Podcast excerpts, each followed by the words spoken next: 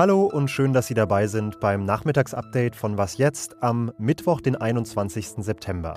Mein Name ist Janis Karmesin und ich glaube, ich kann mich an keine Folge erinnern, deren Themen so früh festgestanden haben wie heute, denn direkt heute früh war einiges los, worüber wir sprechen wollen. Wladimir Putin mobilisiert Hunderttausende weitere Soldatinnen und Soldaten für den Krieg in der Ukraine. Das Gasunternehmen Uniper wird zum deutschen Staatskonzern und wir schauen auch noch mal in den Iran, wo die Proteste gegen die Regierung in der vergangenen Nacht eskaliert sind. Redaktionsschluss für diesen Podcast war wie gewohnt um 16 Uhr. Es kommt nicht allzu häufig vor, dass sich der russische Präsident Wladimir Putin in einer Fernsehansprache an die russische Bevölkerung richtet. Aber heute war es soweit.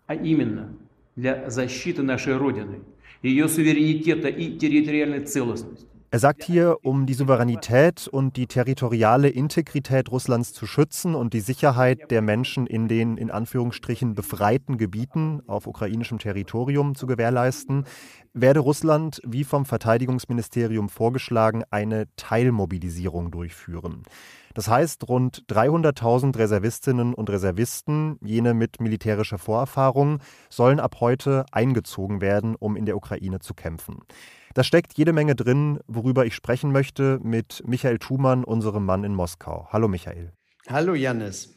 Wie ist dieser Schritt, also die Rede, aber vor allem die Teilmobilisierung der Reservistinnen und Reservisten einzuordnen? Na, er spricht von Teilmobilisierung, aber eigentlich mobilisiert er hier alle, die überhaupt in der Lage sind, äh, Waffen zu bedienen, weil das ist ja ähm, mit komplexeren Waffen gar nicht mehr so einfach. Dazu muss man die Duma-Gesetze von gestern in Betracht ziehen, äh, die das Dienen an der Front erheblich verschärft haben. Äh, Leute, die in irgendeiner Form sich in Gefangenschaft begeben oder die zurückgehen, die werden ins Straflager geschickt. Das heißt also, eigentlich eröffnet Putin mit äh, der Teilmobilisierung und diesen Gesetzen jetzt den Krieg gegen die eigene Bevölkerung. Und das zeigt, diese heftige Reaktion, dass er sich möglicherweise in die Ecke gedrängt fühlt. Würdest du das so unterstreichen? Ich glaube, dass äh, Putin einfach vor sich alle Erfolge der vergangenen 20 Jahre zerbrechen sieht. Er hat sich äh, mit dem Vernichtungskrieg gegen die Ukraine auf einen ganz langen Feldzug, einen sehr verlustreichen Feldzug eingelassen und ähm, er kommt aus dieser Ecke irgendwie nicht mehr raus und fängt jetzt an, um sich zu schlagen. Und zu diesem Um sich schlagen gehört natürlich dann auch die Atomdrohung gegen den Westen, äh, die Stilisierung des Westens als ultimativer Feind und äh, halt eben diese Mobilisierung nun der wehrfähigen Bevölkerung, die in Russland äh, ganz stark reinhauen wird und die wahrscheinlich auch sein Standing in der Bevölkerung untergräbt. Jetzt kam diese Ankündigung einen Tag nach der Ankündigung der Referenden über den Anschluss der Regionen Luhansk, Cherson, Saporischia und Donetsk an Russland.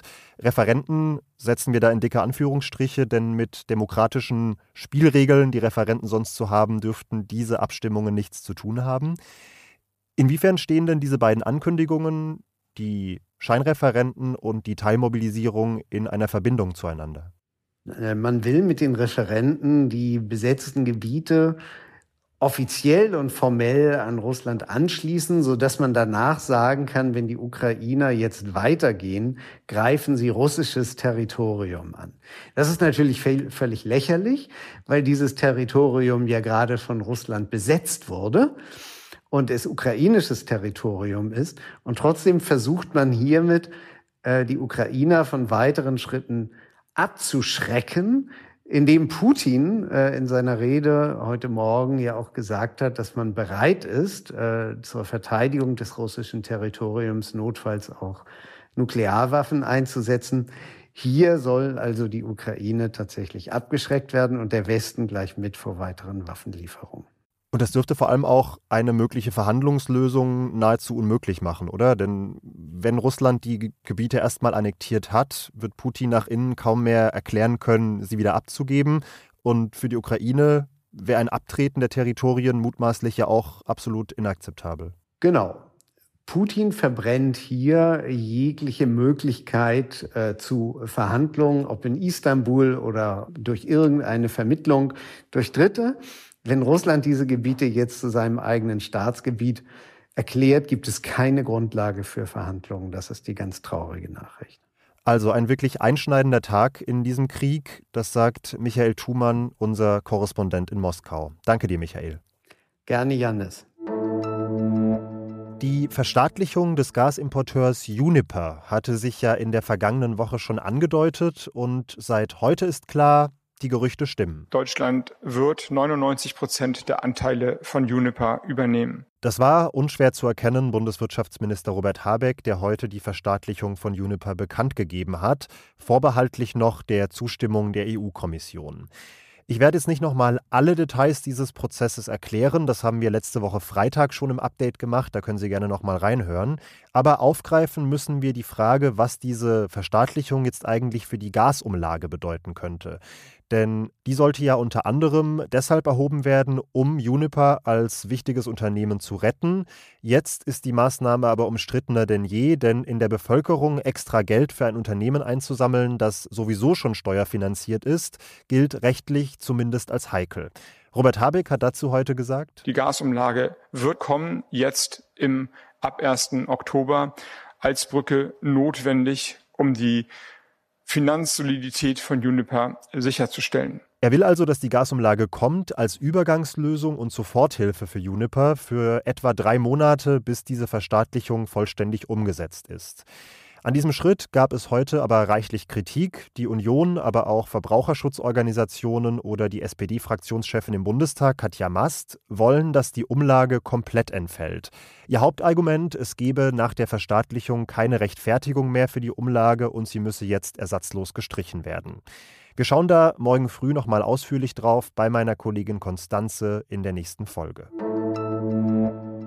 Wir hoffen, dass wir die Menschen, das Regime verändern können. Das ist Amir, 27 Jahre alt aus Teheran. Ich habe ihn vor fünf Jahren auf einer Reise durch den Iran kennengelernt. Seitdem sind wir in Kontakt geblieben.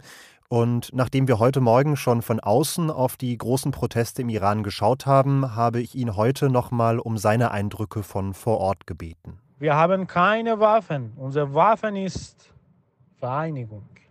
Es ist aber zu beobachten, dass wir dazu die Kosten tragen müssen. Wir müssen die Kosten tragen, sagt Amir. Und er hat das in der vergangenen Nacht selbst erlebt. Er ist auf einer Demonstration von einem Gummigeschoss getroffen und leicht verletzt worden.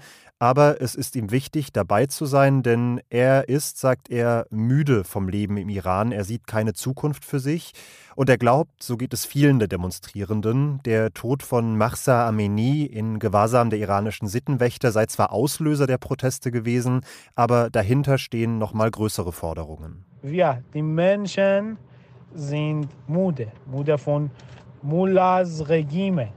Wir sprechen äh, einfach über unsere Basisrechte wie Freiheit, Recht auf freie Mitbestimmung und so weiter. Und was Amir bei diesen Protesten, den größten seit vielen Jahren, besondere Hoffnung macht, ist, wie breit er die Protestbewegung wahrnimmt. Die Demonstrierenden bestehen einfach aus alle Generationen, nicht nur aus äh, Jugendlichen, sondern auch Erwachsenen und sogar ältere Menschen bestehen. Wir sind alle müde. Was noch? Mit dem Bollywood-Film Lal Singh Chadha, keine Gewähr für die Aussprache, ich hoffe es passt halbwegs, hat diese Woche in Kaschmir, einer umkämpften Region im Himalaya-Gebirge, ein neues Kino eröffnet. Und das ist deshalb eine Meldung wert, weil die Menschen dort damit zum ersten Mal überhaupt nach 20 Jahren mal wieder ein Kino besuchen konnten. Um Kaschmir hat es in der Geschichte immer wieder Kriege und Konflikte gegeben, unter anderem, weil sowohl Indien als auch Pakistan und China Ansprüche auf Kaschmir erheben. Während eines bewaffneten Aufstandes Ende der 90er ist es dann zu einem Anschlag auf ein Kino gekommen und seitdem waren alle Säle geschlossen und in Krankenhäuser oder Militärcamps umgewandelt worden. Und das war es mit Was jetzt an diesem Nachmittag. Schreiben Sie uns eine E-Mail an wasjetzt.zeit.de, wenn Sie wollen, aber machen Sie sich auf jeden Fall einen schönen Abend. Ich bin Janis Karmesin und sage bis bald.